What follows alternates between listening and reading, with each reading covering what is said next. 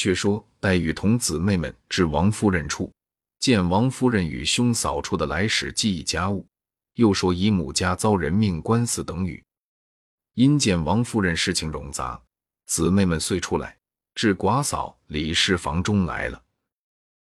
原来这李氏即贾珠之妻，珠虽夭亡，幸存一子，取名贾兰，今方五岁，已入学宫书。这里是一喜金陵名宦之女，父名李守仲，曾为国子监祭酒，族中男女无有不诵时读书者。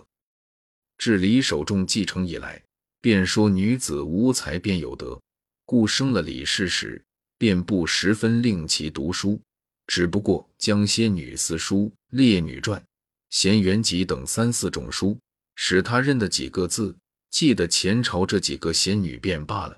却只以仿记景旧为要，因取名为李纨，字公才。因此这李纨虽青春丧偶，居家处高粱锦绣之中，竟如槁木死灰一般，一概无见无闻。为之侍亲养子，外则陪侍小姑等针指诵读而已。金黛玉虽客寄于斯，日有这般姐妹相伴，除老妇外，余者也都无庸虑及了。如今且说雨村因补受了应天府，一下马就有一件人命官司详至案下，乃是两家争买一币，各不相让，以致殴伤人命。彼时雨村即传原告之人来审，那原告道被殴死者乃小人之主人，因那日买了一个丫头，不想是拐子拐来卖的，这拐子现已得了我家的银子。我家小爷原说第三日方是好日子，再接入门。这拐子便又悄悄的卖与薛家，被我们知道了，去找拿卖主夺取丫头。无奈薛家原系金陵一霸，以财仗势，众豪奴将我小主人竟打死了。凶身主仆已劫逃走，无影无踪，只剩了几个局外之人。小人告了一年的状。竟无人做主，望大老爷拘拿凶犯，减恶除凶，以救孤寡。死者感戴天恩不尽。雨村听了，大怒道：“岂有这样放屁的事？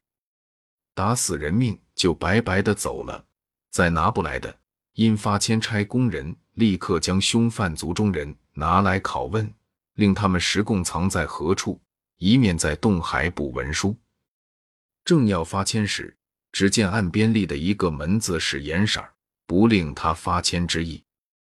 雨村心下甚为疑怪，只得停了手，及时退堂，至密室，侍从皆退去，只留门子服侍。这门子忙上来请安，笑问老爷一向加官进禄，八九年来就忘了我了。雨村道却十分面善的紧，只是一时想不起来。那门子笑道：“老爷真是贵人多忘事。”把出身之地竟忘了，不记当年葫芦庙里之事。雨村听了，如雷震一惊，方想起往事。原来这门子本是葫芦庙内一个小沙弥，因被火之后无处安身，欲投别庙去修行，又耐不得清凉景况，因想这件生意倒还轻省热闹，遂趁年纪蓄了发，冲了门子。雨村那里料的是他，便忙携手笑道。原来是故人，又让做了好谈，这门子不敢做。雨村笑道：“贫贱之交不可忘，你我故人也。二则此系私事，既欲长谈，岂有不做之理？这门子听说，方告了做，斜牵着做了。”雨村因问方才何故有不令发签之意，这门子道：“老爷既容忍到这一省。”难道就没抄一张本省护官符来不成？雨村忙问：“何为护官符？”我竟不知。门子道：“这还了得！连这个不知，怎能做得长远？如今凡做地方官者，皆有一个私单，上面写的是本省最有权有势、极富极贵的大乡绅名姓，各省皆然。倘若不知，一时触犯了这样的人家。”不但官爵，只怕连性命还保不成呢。所以绰号叫做护官符。方才所说的这薛家老爷如何惹他？他这件官司并无难断之处，皆因都碍着情分面上，所以如此。一面说，一面从顺带中取出一张抄写的护官符来，递于雨村。看时，上面皆是本地大族名宦之家的艳俗口碑，其口碑排写的明白，下面所注的皆是自始祖官爵并房次。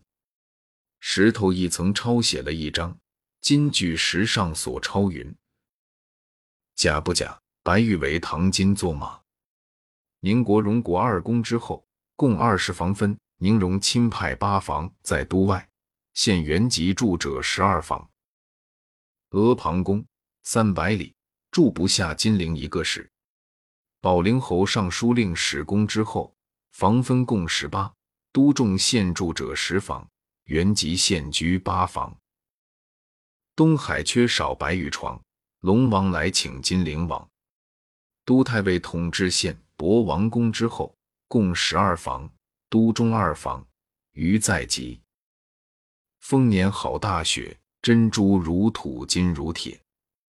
紫薇舍人薛公之后，县领内府躺银行商，共八房分。雨村犹未看完，忽听传点，人报王老爷来拜。雨村听说。忙具衣冠出去迎接，有顿饭功夫，方回来细问。这门子道：这四家皆联络有亲，一损皆损，一荣皆荣，扶持遮事，具有照应的。今告打死人之靴，就系丰年大雪之雪也。也不单靠这三家，他的世交亲友在都在外者，本亦不少。老爷如今拿谁去？雨村听如此说，便笑问门子道：“如你这样说来，却怎么了结此案？你大约也深知这凶犯躲的方向呢？”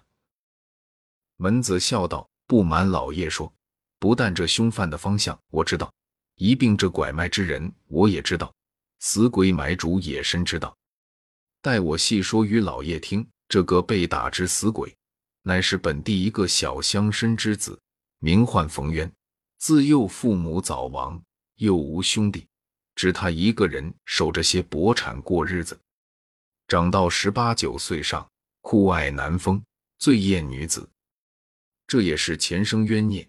可巧遇见这拐子卖丫头，他便一眼看上了这丫头，利益买来做妾。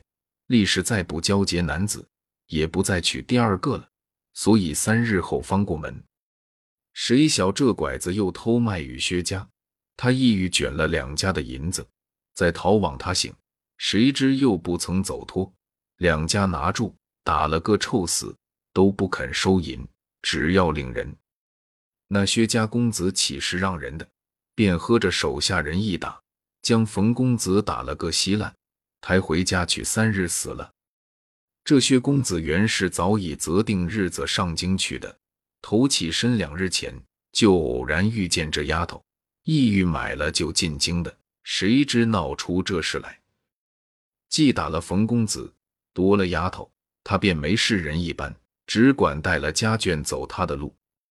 他这里自有兄弟奴仆在此料理，也并非为此些些小事值得他已逃走的。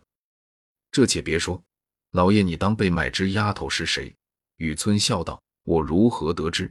门子冷笑道：“这人算来还是老爷的大恩人呢。”她就是葫芦庙旁住的甄老爷的小姐，名唤英莲的。雨村喊然道：“原来就是她。闻得养之五岁被人拐去，却如今才来卖呢。”门子道：“这一种拐子善管偷拐五六岁的儿女，养在一个僻静之处，到十一二岁，度其容貌，待至他乡转卖。当日这英莲，我们天天哄她玩耍，虽隔了七八年。”如今十二三岁的光景，其模样虽然出脱的齐整好些，然大概相貌自是不改，熟人亦认。况且他眉心中原有米粒大小的一点胭脂，从胎里带来的，所以我却认得。天生这拐子又租了我的房舍居住。那日拐子不在家，我也曾问他，他是被拐子打怕了的，万不敢说，只说拐子系他亲爹，因无钱偿债，故卖他。我又哄之再四，他又哭了，只说我不记得小时之事，这可无疑了。那日冯公子相看了，兑了银子，拐子醉了，他自叹道：“我今日罪孽可满了。”后又听见冯公子令三日之后过门，他又转有忧愁之态。我又不忍其行径，等拐子出去，又命那人去解释他。